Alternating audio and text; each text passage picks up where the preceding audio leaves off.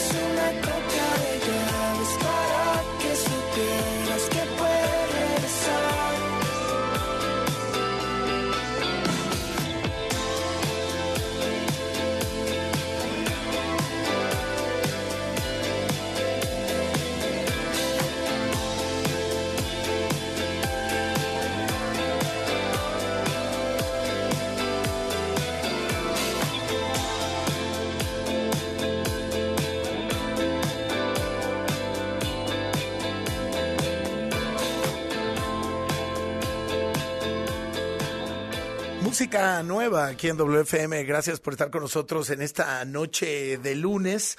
Un proyecto del que vamos a estar hablando toda la semana, que estamos escuchando ahora mismo, con un track que se dio a conocer en este 2023 aunque bueno, hay un disco que es referencia para este proyecto del año pasado y que estaremos explorando esta semana como nuestro álbum de la semana. Este track se llama, este track se llama Continental y bueno, es un eh, proyecto aquí compartido entre eh, Brati, Mene y Nesquik, que es NSQK. NSQK. Ese es el nombre del proyecto de esta eh, pues selección que hizo en el mes de febrero eh, Warp Magazine, en donde decidimos presentar a diferentes personajes de las industrias creativas y particularmente tres discos que nos llaman eh, poderosamente la atención y que creemos pues es eh, momento justo de que se conozcan también aquí en la radio. Hay tres portadas digitales eh, diferentes, tres entrevistas que se complementan entre diversos artistas. Y bueno, primero que nada, decirles gracias por estar con nosotros en este inicio de semana. Es lunes, es 20 de febrero del año 2023. Soy Alejandro Franco, esto es WFM.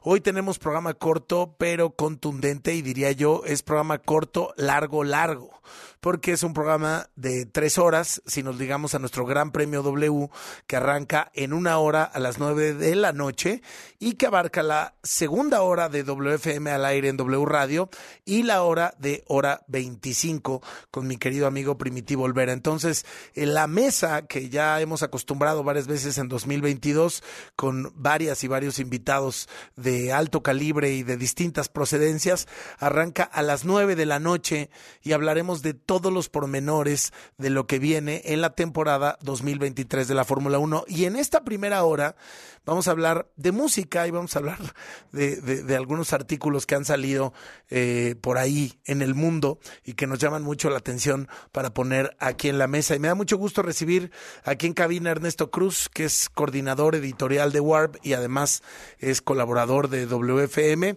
Ernesto, ¿cómo estás? Bienvenido a W Radio. ¿Qué tal amigo? Muchas gracias por invitarme. Un lunes más, aquí estamos. Feliz inicio de semana a todos. Y pues sí, hay muchas cosas por comentar que han salido en la prensa especializada de la música en las últimas semanas y que creo que dan para debatir y desmenuzar y realmente preguntarnos para qué sirven estas listas o si realmente todavía sirven de algo. Sí, o si es puro clickbait, ¿no? Exacto. la intención es que alguien le dé click y eso cuente o la intención es realmente hacer listas que funcionen de alguna manera. Es dentro de, de los medios, diría yo, de la música música, pasa en las industrias creativas en general, pero en la música siempre ha habido como esta idea de querer hacer listas, ¿no? De, que, de querer poner todo en un chart. Sí, creo que eh, es una reflexión muy, eh, bueno, no sé si necesaria, pero es una reflexión que al menos en la prensa especializada todo el tiempo está ahí en el como en el ambiente de realmente para qué sirve hacer estas listas y creo que tendríamos que remontarnos a para qué sirve el periodismo especializado en música, ¿no? Y, creo que pues a lo mejor tú y yo nos meteremos en camisa de once varas y nos ponemos a definirlo porque en parte es a lo que nos dedicamos y puede ser que nos demos un balazo en el pie, pero al menos en esencia me parece que el periodismo especializado en música sirve para contextualizar en el espacio y en el tiempo pues a los artistas, las canciones, los discos y lo que pasa alrededor de ellos. Y en este caso creo que estas listas pueden servir como un esfuerzo para eso, para contextualizar de manera directa y dar como un referente. El problema es que efectivamente, como decías ahorita, ya muchas de esas listas se hacen a partir de pues de intereses eh, comerciales por generar clics, ya desde, la, desde las mismas eh, o en mismos equipos de marketing se designan, ¿saben qué? Necesitamos dos o tres eh, decisiones polémicas para que el artículo jale y pues ya no es tan orgánico, ¿no? Eso por un lado y por otro lado, pues que al final, eh, viniendo de medios como Rolling Stone, como Billboard, etcétera, etcétera, pues nada más es una cara de la moneda, ¿no? La cara de la industria anglosajona. Que siempre ha funcionado, ¿eh? Digo, en las revistas, en los impresos, siempre ha sido, eh, pues, una manera de conectar con diversas audiencias, ¿no? Yo, creo que Rolling Stone tiene algunas de las listas más memorables de la historia o que por lo menos van marcando ciertas tendencias a, lo que uno va eh, percibiendo como a los consagrados de la música, por ejemplo, ¿no? Los 100 guitarristas que, que, que, bueno, pues son la crema de la crema, o los cantantes. Hace poco hubo una, ¿no? De, de cantantes, de intérpretes, etcétera. Sí, hubo, eh, creo que fue en la primera semana de enero. Eh, como bien dices, Rolling Stone tiene ya esta costumbre de que cada 10 años renueva al menos unas 5 o 6 listas en las que incluyen los mejores discos de la historia, los mejores cantantes, los mejores guitarristas, ah, por ahí un etcétera. Este año agregaron un par que son de las polémicas que vamos a hablar hoy, pero sí esta lista de los mejores cantantes eh, en realidad no cambió tanto respecto a la de hace 10 años porque su top 20 siguen siendo artistas afroamericanos en general, siempre encabezados por Aretha Franklin, Ray Charles, Sam Cooke, pero este año tuvo eh, pues eh, dos particularidades. La primera es que dejaron fuera a Celine Dion y pues obviamente mucha gente explotó que porque ¿por qué no meter a Celine Dion? Yo soy de, de, ese, de esa opinión, no tanto porque sea fan de Celine Dion, sino porque hay muchos nombres que la verdad fácilmente en una lista de 200 es imposible que no metas a Celine Claro. Dion. O sea, como que sí parece algo... eh, Deliberado. Deliberado. Cuando no le querían dar el Oscar a DiCaprio. Exactamente, y aquí parece algo como deliberado para, pues, para atraer la atención. Y fue tal la, la, la polémica que generó que hubo un club de fans de alrededor de 100 personas que fue a protestar a las oficinas de Rolling Stone durante tres noches, eh, y ahí para gritar que la incluyeran. Y pues Rolling Stone dijo, no, pues sí, eh, entendemos la relevancia de Celine Dion, pero pues nosotros no la vamos a incluir, ¿no? No creemos que merezca. Y después, pues el hecho de que en el top 20 están Adele y, y Beyoncé y Mariah Carey, no porque no tengan eh, a lo mejor las credenciales para Pero estar tendría ahí. que estar Celine Dion. Pero, por ejemplo, tendría No. que estar Celine Dion y dejaron fuera del top 20 a, eh, a Frank Sinatra, por ejemplo. Que Frank Sinatra es como Qué la locura, gran voz americana claro. y mucha gente se quejaba de que a lo mejor en ese mismo top 20 estaba Bob Dylan, que bajo los cánones de lo que es cantar bien o no cantar bien, pues uno pensaría que Bob Dylan ni siquiera tendría que estar en el top 200, pero ellos mismos en su texto inicial para esta lista de los Se 200 curan en cantantes, salud, como dicen. Sí, dicen que no nada más es un tema técnico o de talento innato, sino de relevancia cultural, de lo que esta voz representa para pues la cultura popular y pues en ese sentido está justificado que Bob Dylan tenga presencia porque durante muchísimos años era considerada como la gran voz de América. La gran ¿no? voz, sí. Eh, a ver, eh, estas listas, ¿no? Eh, que, que además son al mismo tiempo muy británicas.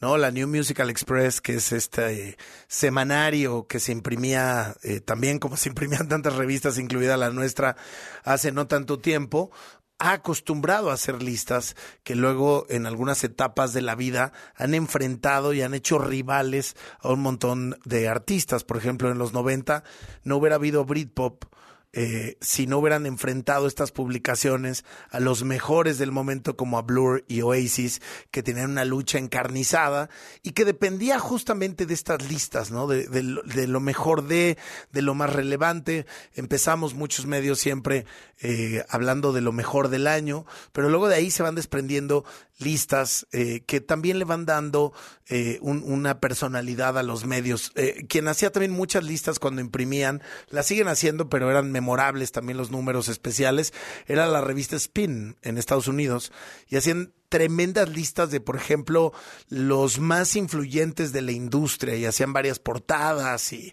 de pronto era súper polémico porque ponían artistas muy, muy diversos y diferentes entre sí. Y yo creo que es parte también de los ejercicios eh, periodísticos por poner a una audiencia completa a platicar entre sí y que de pronto se valga tener todas las fichas en la mesa eh, y acomodarlas como te dé la gana, sin importar edades, sin importar décadas, sin importar géneros, sin importar generaciones, ¿no?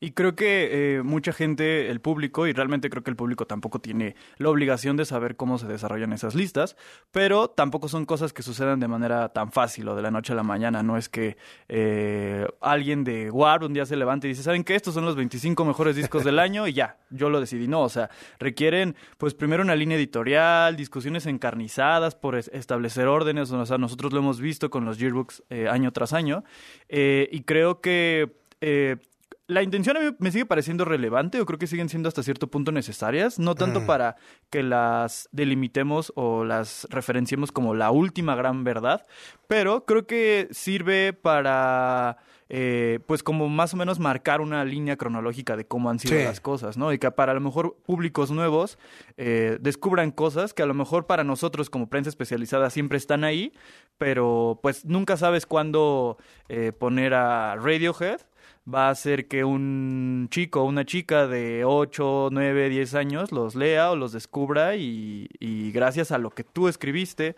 y lo, y lo estableciste en estas listas, pues diga, ah, ok, es mi nueva banda favorita. Sí, le, le- le llega, eh, insisto, como a muchas generaciones al mismo tiempo y creo que eso es eh, un valor alto de las listas. Bueno, antes de entrar con la lista de Rolling Stone, de, eh, que, que es otra lista, no es esa, está muy divertida y por eso decidimos platicarla el día de hoy.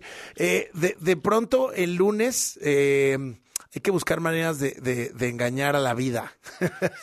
y, y de pronto hay tantas cosas en que reflexionar que pasan en nuestro país y en el mundo entero que en este programa pensamos que la música y el arte siempre nos sacan a flote y por eso es que esta semana y el día de hoy vamos a tener diversos temas. E- Es una semana importante eh, para el mundo y su actualidad.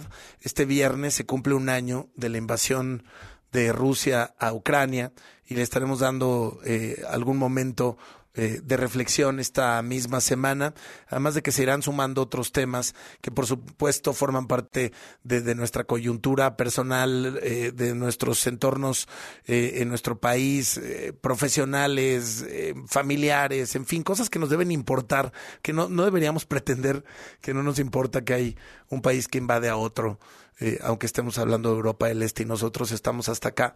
Pero sí creemos, para iniciar la semana, que es un buen ejercicio arrancarlo con música y engañar al lunes, ¿no? Darle un poquito ahí esta vuelta que nos permite el arte y platicar de, de música.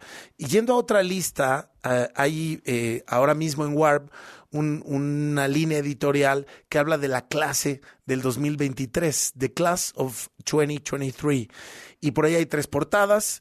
Arrancamos el programa escuchando el nuevo sencillo de Nesquik, pero vamos a presentar el, el, disco por el cual son una portada dentro de Warp. Y me encantaría que me contaras un poquito más del proyecto y si te parece bien podemos escuchar el primer track del disco que salió apenas en noviembre que se llama Roy.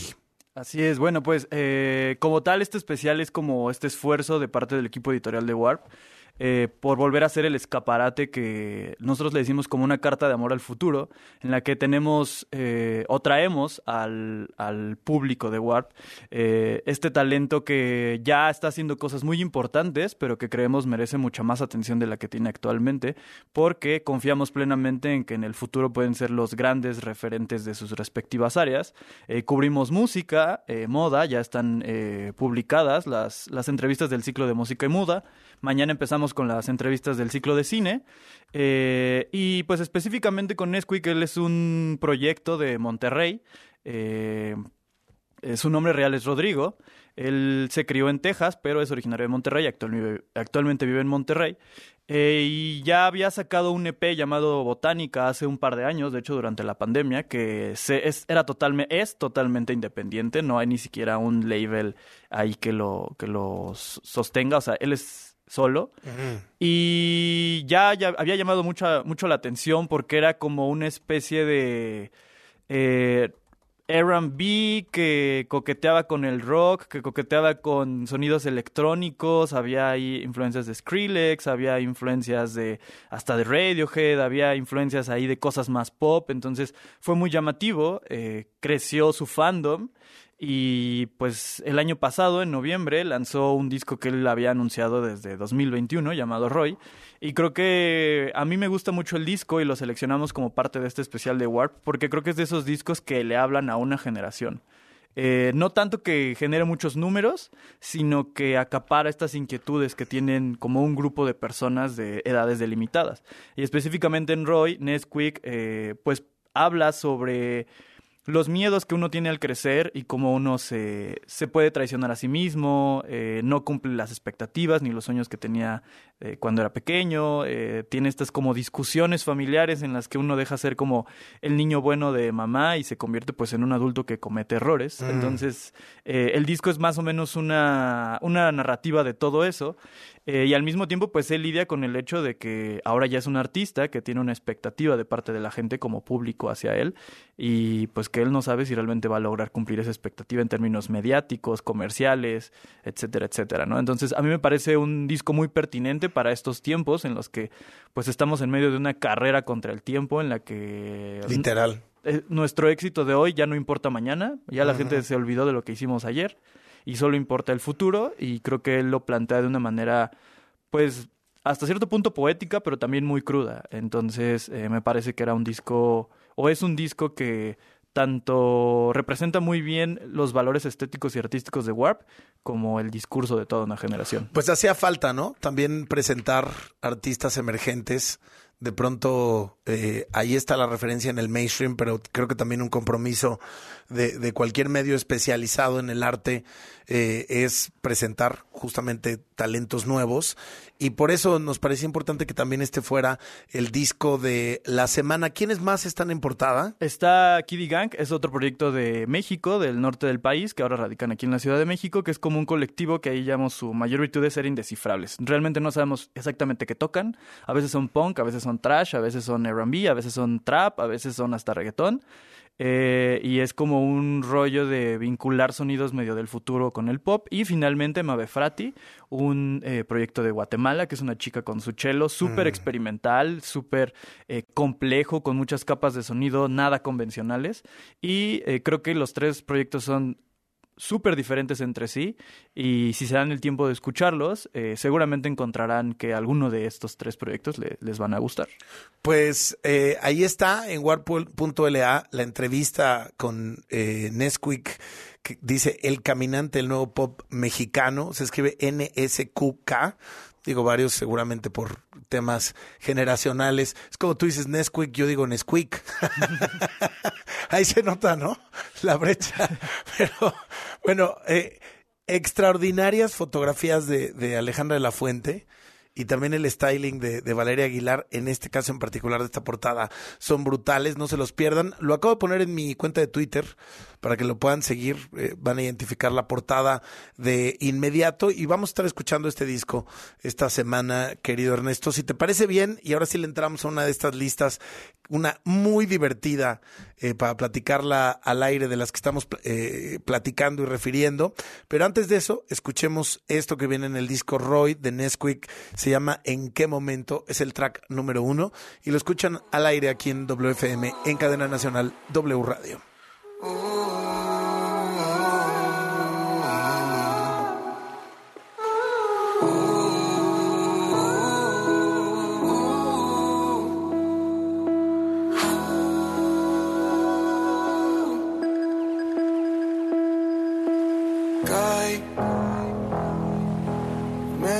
Esta vez, no dolerá. Mi corazón nunca fue tu culpa como sucedió.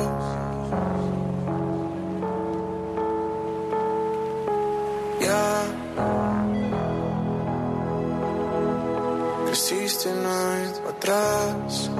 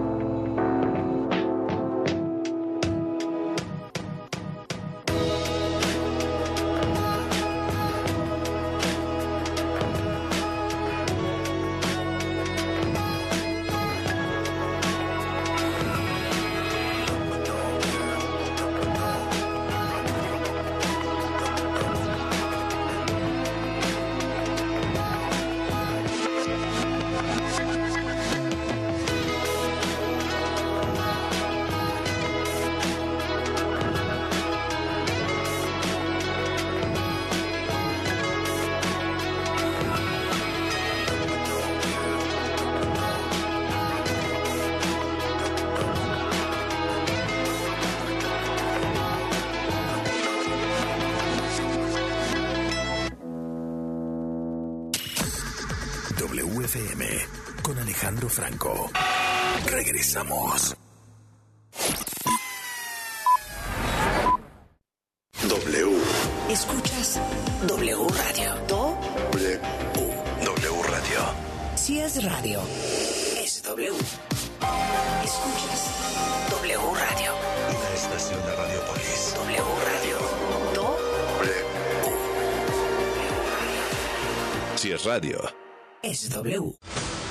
Cuando defiendo la democracia, defiendo el derecho que tienen tus hijos e hijas para tener un mejor futuro. Cuando defiendo la democracia, defiendo el derecho que tienen todas las personas con discapacidad de ser tomadas en cuenta. Defendemos a quienes antes no podían votar. Cuando defiendo la democracia, defiendo todo lo que hemos logrado las y los mexicanos junto con nuestro INE. Pero sobre todo cuando defendemos la democracia, defendemos nuestro derecho al voto libre, porque el voto libre no se toca.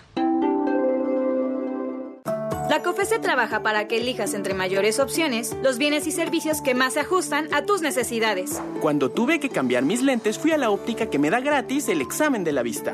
Cuando perdí los míos, fui a la tienda nueva que tenía muchas opciones de diseño.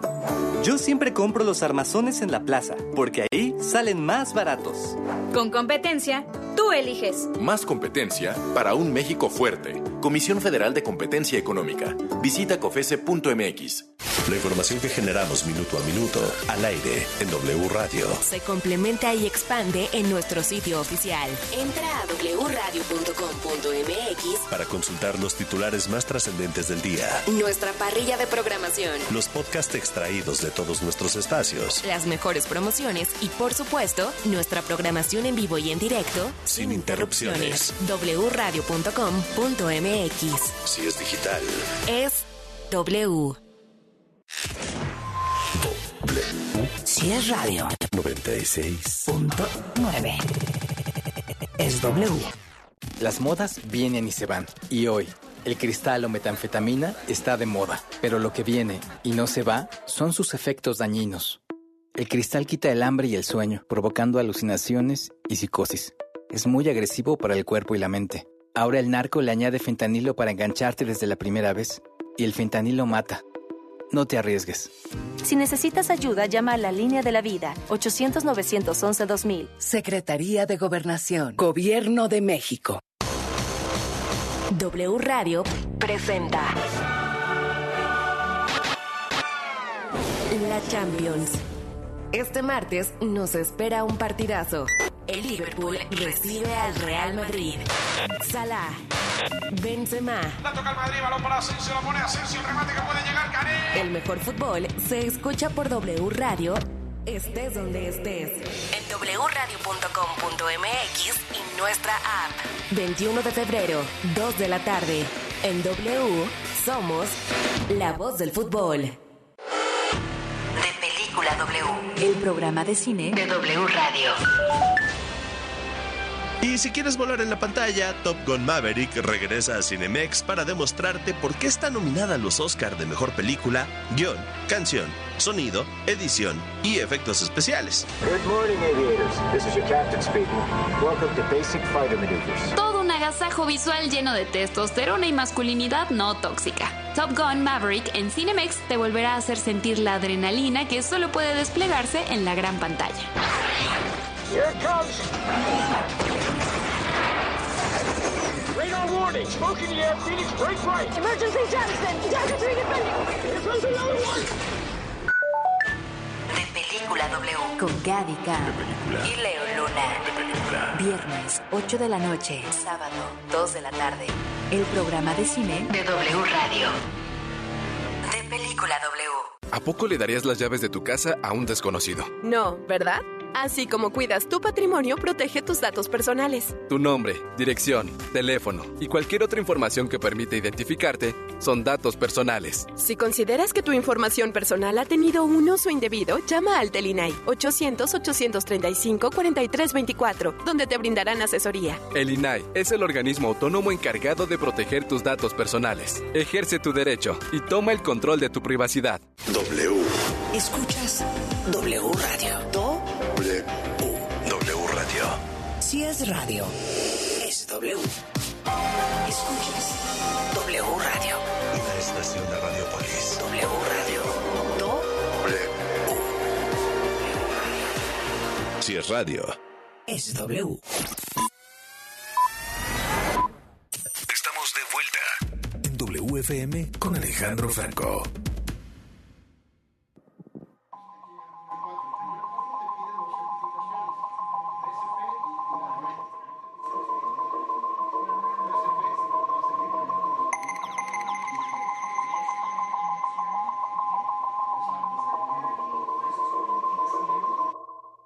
Prometo que no soy así.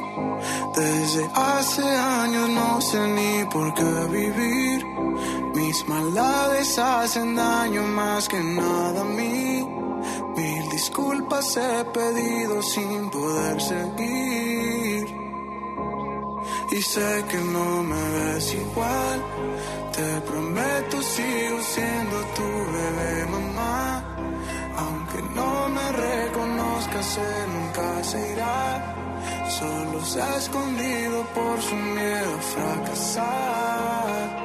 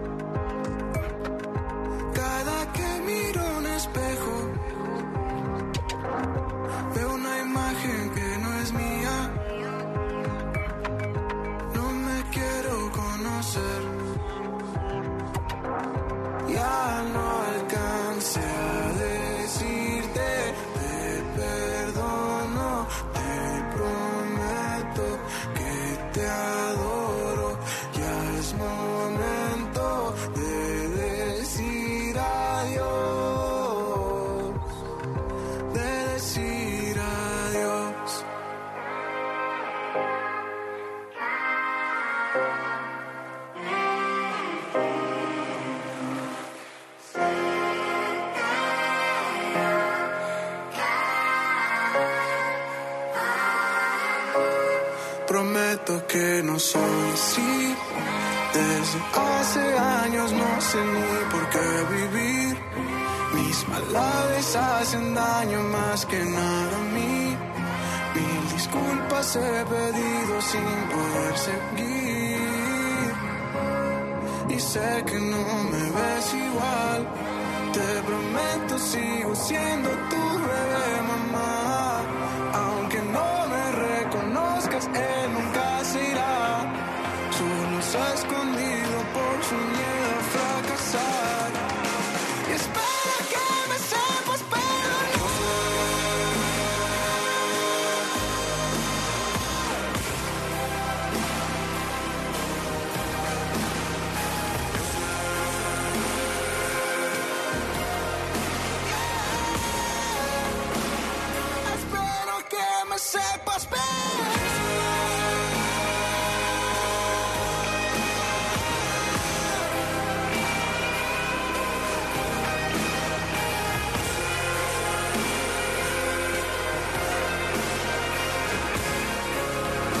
Cuando me vaya es lo que escuchamos, Nesquik del disco Roy. eh, tremendo track este, ¿eh? Sí, este es- fue el focus track del disco, el single principal. Y pues como podrán haberse dado cuenta, es un disco con muchísimas capas de sonido, que va desde una balada eh, RB muy tranquila y termina con guitarras eléctricas súper estridentes y un eh, beat hecho en sintetizador muy ponchado. Y lo más grueso de esta canción, o al menos a mí lo que me parece más poderoso, es que es una carta hacia su mamá en la que él básicamente le pide perdón por pues haber cometido errores y haberse vuelto mala persona en muchos momentos de su vida. Entonces yo creo que tener esa reflexión con la persona que te crió y, Está que, bueno. y que espera las mejores cosas de ti, pues es un duelo que no cualquiera se atreve a, a tener y menos de una manera tan explícita. Estaremos escuchando este disco toda esta semana. Es parte de la clase del 2023 que propone Warp, en donde además van a encontrar eh, temas de moda, también De una cine. selección de cine, de música. Y cerramos con gastronomía. Ah, bueno, pues ahí está. Ahí nomás, Ahí ¿no? nomás. Yo creo que es una lista que vale la pena atender en este mes de febrero. También en nuestra cabina de W Radio está mi querido Charles Duverger. Al ratito tenemos Gran Premio W. Y bueno, querido. Charles, pues eh, este y otros temas también nos dan buen pretexto de tenerte aquí en cabina. ¿Cómo estás, amigo? Amigo, buenas noches Ernesto, Alejandro, buenas noches al auditorio. Pues aquí estamos ya ansioso por, por nuestra primera eh, mesa de Gran Premio W. Ahí viene. Y Ahí viene, ahí viene, nada más se escuchan los motores. Sí, se- literal, se escuchan los motores. Y bueno, antes de ir con los motores, un artículo que queremos estar platicando esta semana, porque la verdad está divertido el ejercicio. Eh, ahora que dábamos la referencia eh, en nuestro bloque anterior, es uno que publica la eh, eh, recientemente la revista Rolling Stone en Estados Unidos.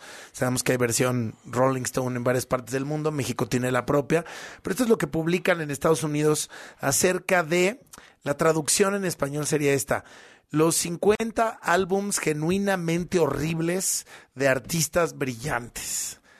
No horribles, genuinamente horribles, dice la revista Rolling Stone en este artículo que incluye a varios de los grupos, proyectos, personajes más importantes, diría yo, de los últimos 60 años o más, Ernesto. Sí, y que de entrada, como dices, a mí me parece un ejercicio divertido antes que cualquier cosa, porque es una lista pues fuera de lo común, que da para nutrirse de muchas cosas.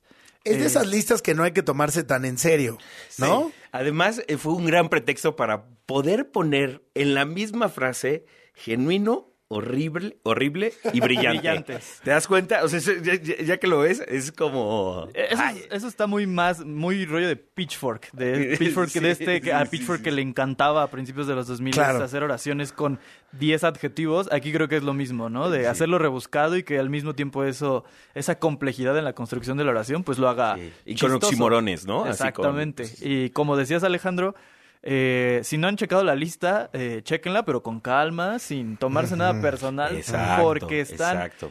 hay básicamente, es una lista de 50 leyendas, o sea, no hay ningún nombre menor. A lo mejor por ahí hay dos nombres que pues uno podría fácilmente pues prescindir de ellos, pero los otros 48 están David Bowie, está Madonna, Eh, está The Who, está Billy Joel, está The Grateful Dead, está Outkast, está Kanye West, R.E.M.. Está Metallica. Willie Nelson. Eh, a ver, ¿quiénes no están?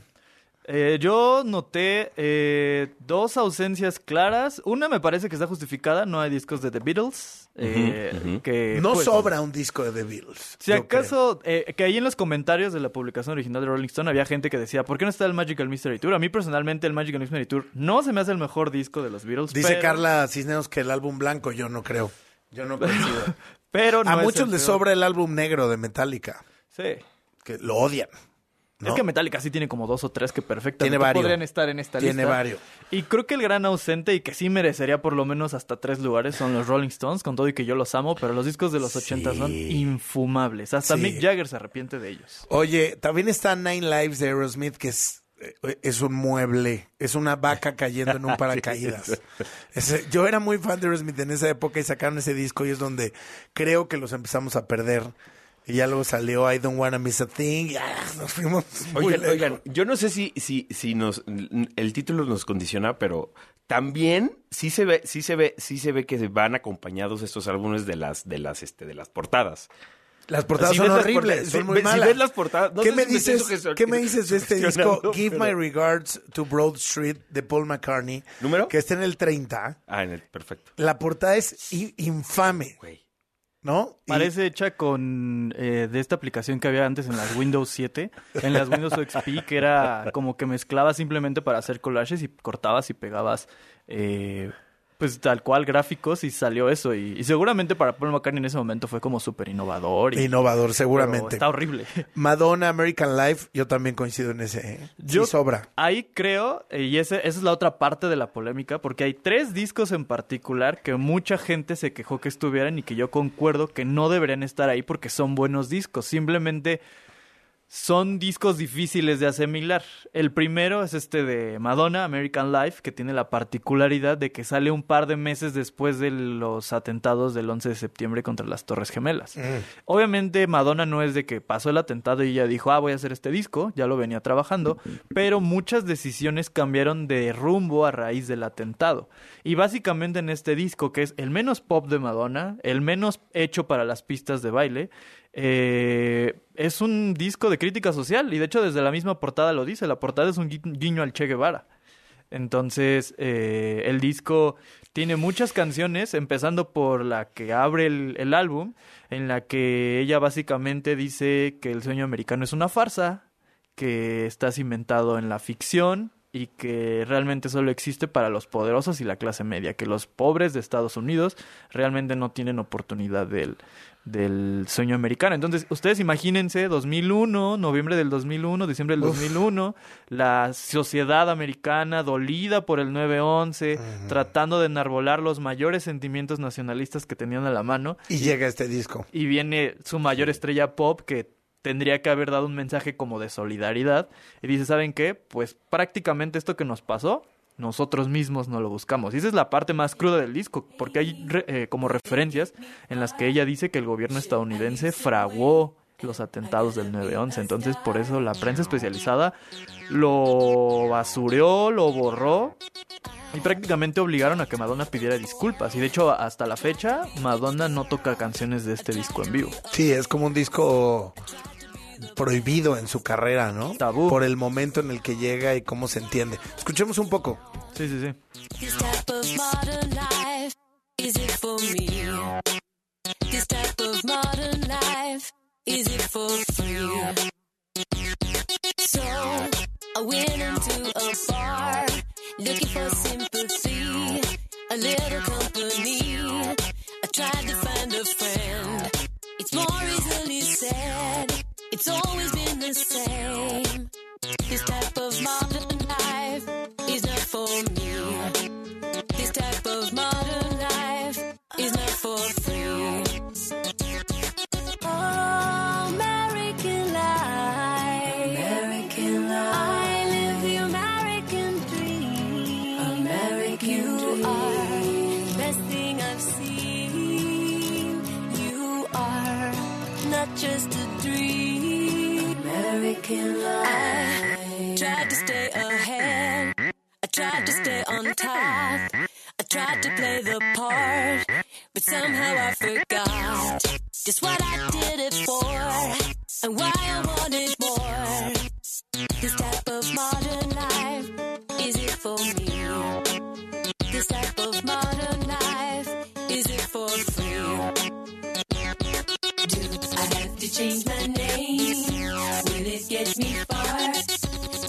I need some way.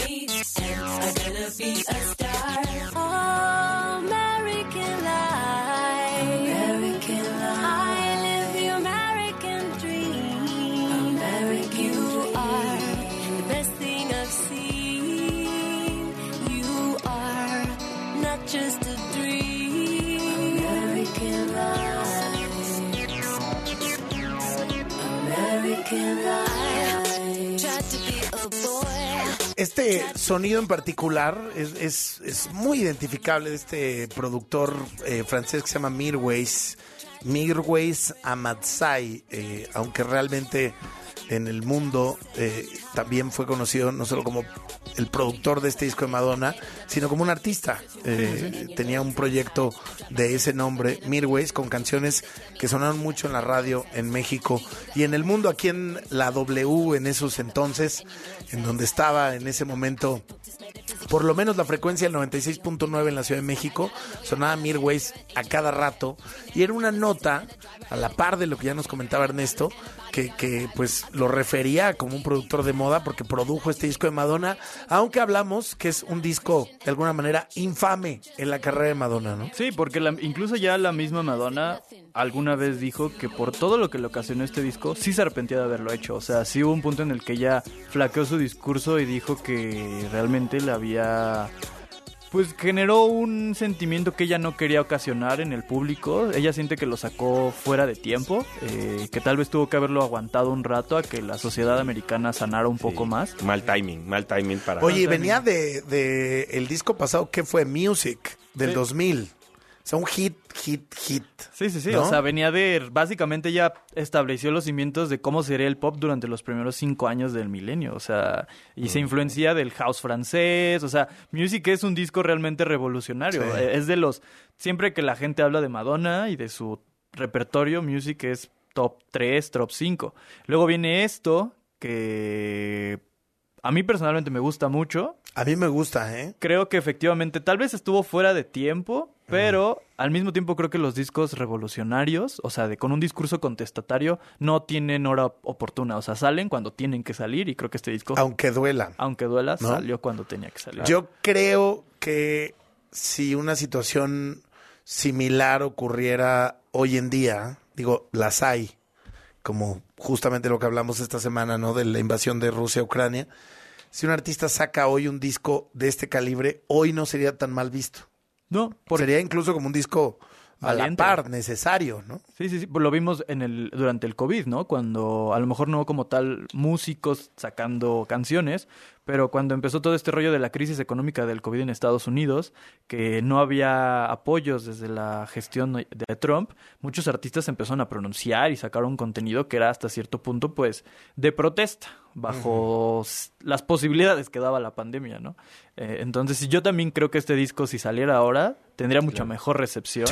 No, incluso más en la época de, por ejemplo, la crisis, in- in- in- el crack del 2008-2009, de la crisis inmobiliaria y todas las cuestiones que... Sí, la crisis Sí, económica que- que, brutal que- que que- duró todo el sexenio, bueno, to- no es sexenio, los dos, las dos administraciones de Obama, ¿no? Sí, sí, sí, los dos cuatrienios, justamente, justamente. Era, e- es, un disco más como para la época de Pero Obama. es que es un momento de, de una crisis profunda, ¿no? Que empieza con el 2001, esta vulnerabilidad de- del pueblo norteamericano, y luego se liga prácticamente con, con la crisis eh, económica y cambia el mundo para siempre y cambia la manera de voltear a ver a Estados Unidos, ¿no? Eh, cae el imperio, era Claro. lo que se decía y, y- y lo que, bueno, luego siguió años después. O sea, sí es un periodo de por lo menos 20 años de, Sí, completamente, de, un Que- estrés amplio en la sociedad. Claro, y donde hay una, una mirada hacia adentro de lo que es, de, por parte de los estadoun- estadounidenses, lo que son, ¿no? El, el tema, un cuestionamiento de la sociedad a- americana. Después de décadas de, de no creer en nadie. Sí, ¿no? ¿no? ¿No? Somos el centro del mundo y...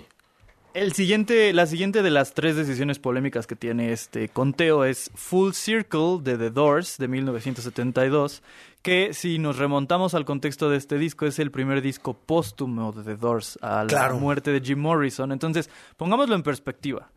Eh, Jim Morrison muere a los 27, el resto de los miembros de la banda estaban entre sus 25 y 28, entonces tú a los 25 y 28 no te quieres retirar, quieres seguir haciendo música. Pero si se te muere un emblema del tamaño de Jim Morrison, que era además la voz principal de la banda, ¿cómo ¿no? sigues O sea, adelante?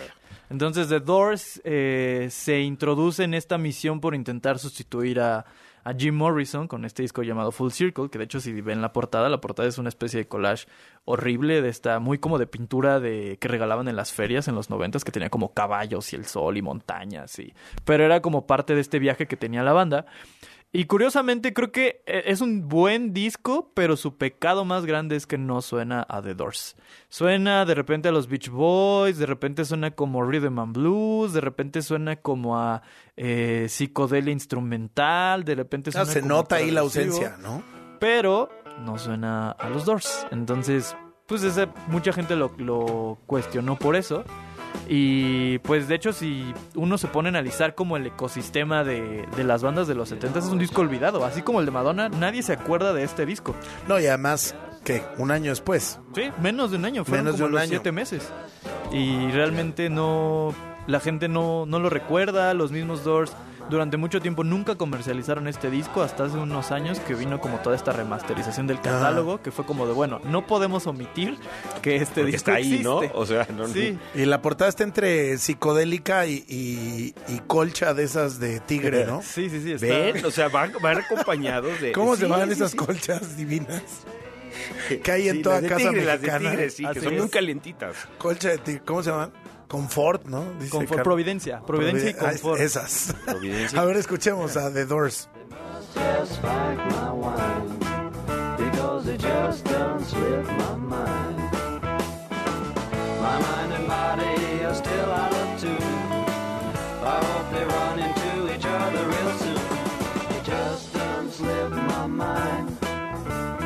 just don't slip my mind. Wouldn't mind,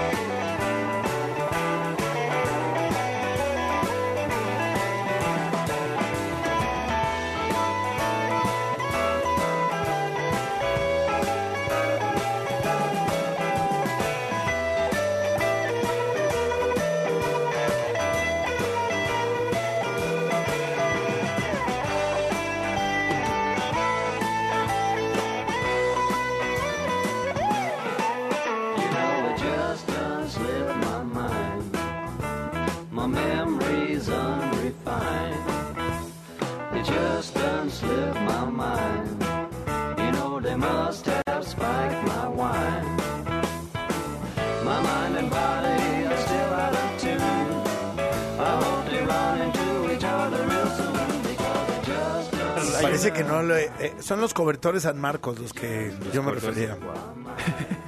Patrocinadores de este. Ah, patrocinador de este Esta- disco.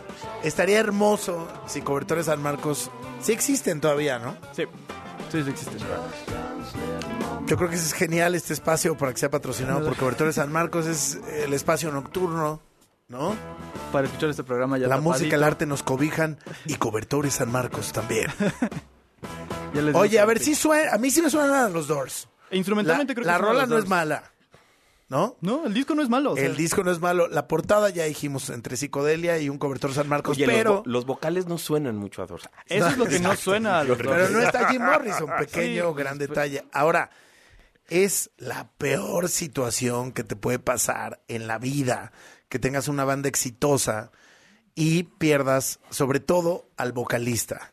Eh, le pasó a Joy Division, se transformaron en New Order, le pasó a Nirvana, Le pasó a Queen. le pasó a Queen, le pasó a los Doors. Creo que los únicos que más o menos lo sacaron adelante fue Joy Division convirtiéndose en New Pero le Order. tuvieron que cambiar el nombre. Realmente los Doors son, creo que de los únicos que dijeron, digo, bueno, Queen, tiempo, de- buscaron vocalistas, etcétera. También In Excess, ¿no? Sí, sí, sí, sí. Entonces, Pero pues no, no la vuelves a levantar. Porque aparte ya la gente te tiene muy identificada con un sonido. Yo por o sea. eso, fíjate, sin que necesariamente sea mi banda favorita, sí tengo muchos amigos y sé que varios de ellos están escuchando que aman a los Foo Fighters. A mí me gustan, pero no es mi banda favorita. Eh, sí reconozco que después de Nirvana, ¿cómo es posible que haya logrado Dave Grohl hacer Foo Fighters? no? Y que los primeros discos de los Foo Fighters son buenos. Muy no, buenos. No intentaron ser grunge. No o sea, ser No, grunge. para nada. Un Y sonido ahí hay muy que particular. Muy Sí, sí, sí. particular en la época. Oye, a ver, si está John Lennon, está Yoko Ono, está o sea, la lista está tremenda. Yo creo que vamos a tener otro momento en la semana para seguirla repasando. Pero ahorita, antes de nuestro Gran Premio W, ¿con qué despedimos WFM esta noche, querido Ernesto? Con la decisión más polémica, o a mi parecer la más polémica de este conteo, de esta lista, porque el número uno de los discos genuinamente horribles hechos por artistas brillantes es El Ye de Kanye West, disco de 2018, y que digamos que dentro del canon de Kanye es el último disco que salió en condiciones más o menos normales, o sea que no estaba él o divorciado o demandado por Adidas, o, o sea, estaba más o menos él bien, todavía con su familia y eso. Es el disco se llama Ye, la portada también está muy chistosa, la tomó él media hora antes de que se publicara el disco, es una la foto de un paisaje de una montaña y que dice I hate being bipolar, eh, I love it. O sea, eh, odio ser bipolar, lo amo. Eh, Y en el 2018, que todavía no estábamos en esta crisis Kanye, ¿no? en esta crisis Kanye. Él venía del, del, del Life of Pablo Tour, que él lo interrumpe porque cae en una crisis maníaco-paranoica bipolar, lo meten a una ala psiquiátrica. Él sale unos seis meses después, recuperado, sale motivado para hacer música y este disco es básicamente su carta en la que explica explícitamente cómo él sentía que pasaban las cosas en su cabeza. Sí. Y es un disco... Ahora, yo amo este disco, ¿eh? Yo también. A mí me gusta creo que- muchísimo. creo que en todo caso, si tuviera que meter un disco de Kanye, mejor metería el mismo Donda, que tiene como buen- buenos momentos, pero que es muy Yo hubiera pensado que, que sería Donda y no el Ye. O el Jesus is King, que es un disco gospel, que nada más, o sea, yo no tengo problema con el gospel, porque de hecho el mismo Kanye después hace un disco instrumental de gospel buenísimo, Pero pero, fíjate que sí, Jesus is King a- a- haría mejor fit con esta selección. sobre todo porque es como una sátira de su propia fe. Claro. Pero Ye es un disco súper honesto, que además tiene esta canción que están escuchando que es Ghost Town, que a mi Que parecer yo la amo, es de mis canciones favoritas de, de Kanye, probablemente una de mis 10 favoritas. Yo creo que para todo fan de Kanye esta canción podría entrar fácilmente top 5 de su catálogo. Yo esta la canto a veces, pero así de... De llorar, ¿eh? Ajá, de llorar. De, de borrachera. Y no es para menos, la canción habla de que no volveremos a ser los mismos. Nunca. Porque los problemas con los que nos vamos enfrentando, así como dice también Nesquik, pues nos cambian para siempre, ¿no? Y en esta canción hay gospel, hay, Hay gospel. R&B, Hay una- declaratorias generacionales, como bien dices. Porque no nada más es él, o sea, él introduce a un artista como 70 Shake, que era como su presentación ante la sociedad del arte, que es una vocalista queer eh, de origen eh, de latino y obviamente también es afrodescendiente. y que hace los vocales finales eh, y que era pues literalmente su primera interacción profesional con la música y que después se convirtió en un artista súper vanguardista. Entonces, este es el número uno de la lista de los discos eh, genuinamente, Genuinamente horribles, hechos por artistas ver, brillantes. pero después de todo esto que están diciendo ustedes, esto es genuinamente Esto es inadecuado. genuinamente buenísimo. No, pero inadecuado que No este para disco la esté en la es- es- o sea, a ver, no, no sienten que hay un Pero eso es lo tendencia. bonito, eso es lo bonito de estas listas, que pueden llegar a un extremo en O que sea- justo yo creo que el- su disco uno es el disco en el que más se equivocan. Sí, y es- Exacto. Y claramente hay un, hay un discurso tendencioso en la justificación, porque de una es uno de los dos discos más nuevos de toda la lista. Todos los demás discos son del Ajá, 2005 para ajá. atrás. Está completamente de- de- Y de- la justificación es Kanye es brillante, pero eh, aquí se nos empezó a volver loco. Y empezó a decir cosas cuestionables para la Eh, sociedad es más americana. eso. Ese es el enfoque. Sí. Le seguimos, ¿no? En otro momento de la semana. Y aquí nos estaremos escuchando porque la lista está muy divertida. El miércoles le seguimos. Ernesto Cruz al aire aquí en WFM. ¿Cómo te, te seguimos, Ernesto? Como arroba joerny eh, 9607, tanto en Twitter como en Instagram, J-O-E-R-N-I-E, latina 9607. Ahí viene la parte más bonita de la rola. We're still the kids we used to be. Regresamos con nuestro gran premio W esta noche en WFM. To see if I still bleed. Yeah. And nothing hurts anymore. I feel kind of free. We're still the kids we used to be. Yeah, yeah. I put my hand on a stove to see if I still bleed. Yeah. And nothing hurts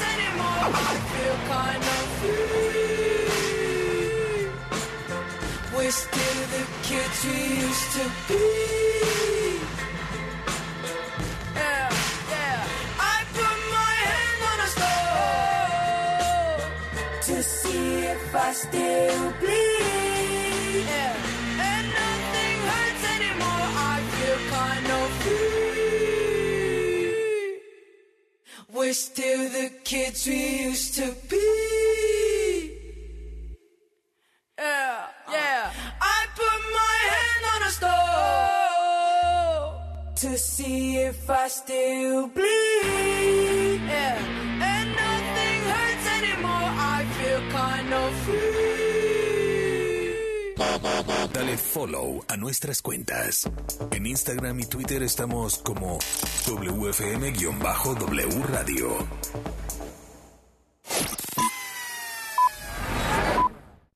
W. Escuchas W Radio. Do W. W Radio. si es radio, es W. Escuchas W Radio. Una estación de Radiopolis. W Radio. Do Si es radio. es W. De Película W, el programa de cine de W Radio. En tu casa o la mía, el plan le permitirá a Debbie descubrir Nueva York y pasar de ser una madre soltera recatada a vivir la experiencia de ser una soltera cotizada. Can I get your number? Oh my God.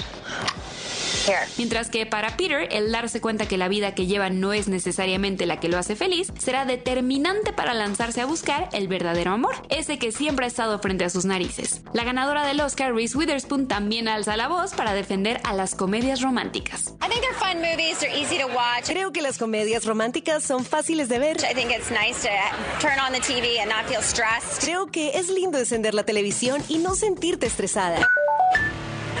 Película W con Gadica y Leo Luna. Viernes, 8 de la noche. Sábado, 2 de la tarde.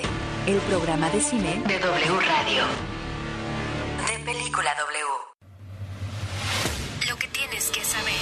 En la línea telefónica está Sandra Cuevas, alcaldesa en Cuauhtémoc. Yo quiero decirle algo y lo digo de forma muy honesta, muy clara. Jamás había estado dentro de la política y hoy que estoy dentro de la política veo por qué el país no avanza. La política es un asco. La política mexicana es un asco.